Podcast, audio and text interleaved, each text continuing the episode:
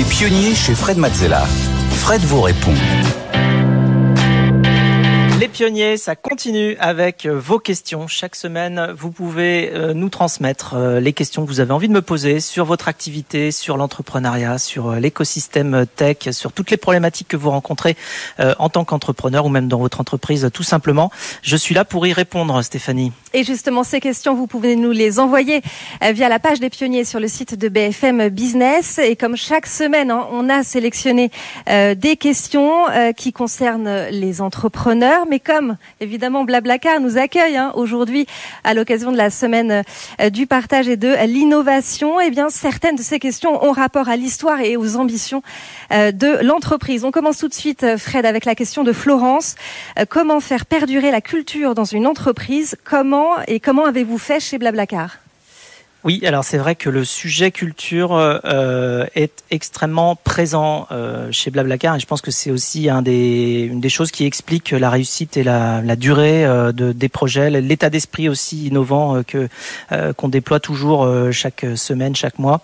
donc je pense que la première chose pour faire durer une culture ou faire durer une entreprise tout court, c'est déjà de s'y intéresser tout simplement à ce sujet. Non, parce que je dis ça parce que des fois ça paraît tellement implicite qu'on ne pense pas forcément à s'arrêter sur ce sujet-là. C'est-à-dire quelle est notre culture, qu'est-ce qu'on fait, pourquoi on le fait.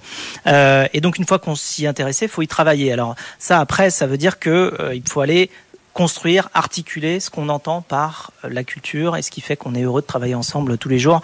Euh, donc ça peut se réfléchir évidemment euh, au moment de la création, euh, un petit peu après aussi avec les équipes qui ont rejoint.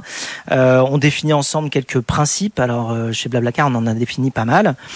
initialement, on en avait défini une dizaine. Ensuite, on les a révisés. Alors ça, c'est très important aussi. Il faut savoir les faire vivre avec l'évolution de la société. C'est-à-dire que nous, on avait créé nos principes quand on était une cinquantaine, et puis ensuite, on les a révisés quand on était 500 avec des groupes de travail qui impliquaient des dizaines et des dizaines de personnes, justement sur ce sujet-là, pour définir ce qui fait qu'on est heureux de travailler ensemble, ce qui fait qu'on est efficace quand on, quand on travaille. Euh, et donc ensuite, il y a évidemment la nature euh, des, principes qui peuvent être formulés dans la culture d'entreprise.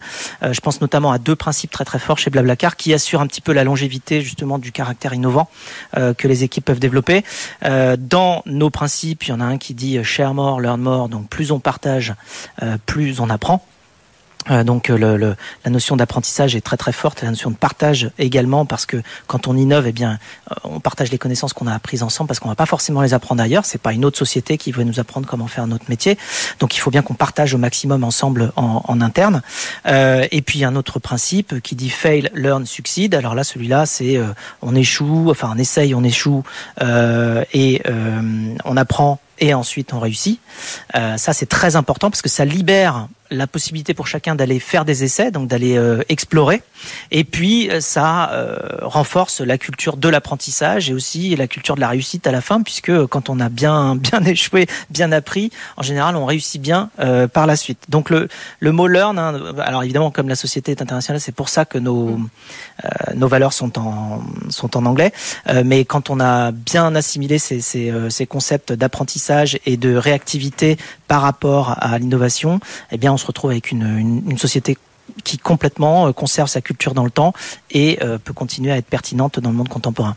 Allez, on enchaîne avec la question de Mathieu. Quel est le potentiel du covoiturage du quotidien et donc de Blablacar Delhi Alors c'est une très bonne question. Ça fait très longtemps qu'on se la pose puisqu'en fait, euh, au niveau du covoiturage domicile-travail, tant qu'il n'y avait pas euh, autant, notamment de, de téléphones mobiles déployés, on n'a pas pu euh, vraiment développer le potentiel du covoiturage domicile-travail. On l'a fait sur la longue distance, sur lesquelles il y a un petit peu plus de prévision à l'avance, euh, puisqu'on va réserver son trajet pour faire 200, 300, 500 kilomètres.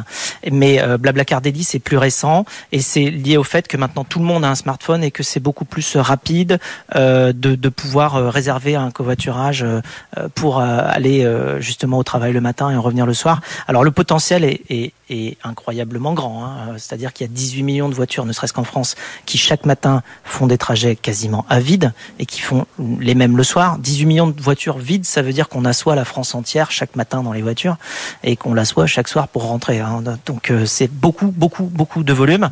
Euh, L'ambition, euh, elle est nouvelle. Là, justement, il y a un nouveau plan national covoiturage qui vient d'être lancé en début d'année, euh, qui a pour objectif de réduire chaque année de 4 millions et demi de tonnes de CO2 liées au trafic routier, eh bien les émissions du parc automobile tout court, notamment par le, le covoiturage domicile, par, le par les trajets qui sont faits à vide dans les voitures. Et là, le covoiturage permet de diminuer ça. sur Blablacar Daily, on a déjà 4 millions de personnes qui sont inscrites, donc ça augmente. Alors par rapport à Blablacar, j'ai envie de dire mondial, sur lequel il y a 100 millions déjà d'inscrits, évidemment, c'est ça reste petit, mais ça grandit bien. On est pionnier aussi dans le domaine du covoiturage domicile-travail en France. C'est ça qu'il faut voir. Hein. La France euh, est pionnière depuis maintenant pas mal d'années dans le covoiturage tout court et dans le covoiturage domicile-travail. Alors chez Blablacar, on a aussi euh, fait une alliance là avec euh, Klaxit qui était un, de nos confrères du domaine en, covoiturage domicile-travail. Il y a 100 euros avec le plan national covoiturage pour essayer de se mettre au covoiturage domicile-travail. Donc là, maintenant, il y a une démultiplication. Sur les trois derniers mois, on a vu une multiplication par trois des covoiturages. On a dépassé le million de covoiturages domicile-travail chaque mois. Euh, donc ça, c'est déjà une très très grosse euh, étape. Et euh, je pense qu'on peut à terme, grâce au covoiturage, diminuer sur nos trajets domicile-travail de 20% hmm. les émissions de, CO2 liées notamment au parc automobile. Donc c'est un peu cette ambition-là qu'on vise, sachant qu'aujourd'hui on est déjà à peu près à 3% de réduction, mais on peut faire beaucoup mieux. Et le potentiel est énorme. Et le potentiel est très fort. Il y a beaucoup de voitures. Quoi. Merci beaucoup Fred pour euh, ces réponses à vos questions. Continuez évidemment de nous les envoyer via euh, la page des pionniers sur le site de BFM Business.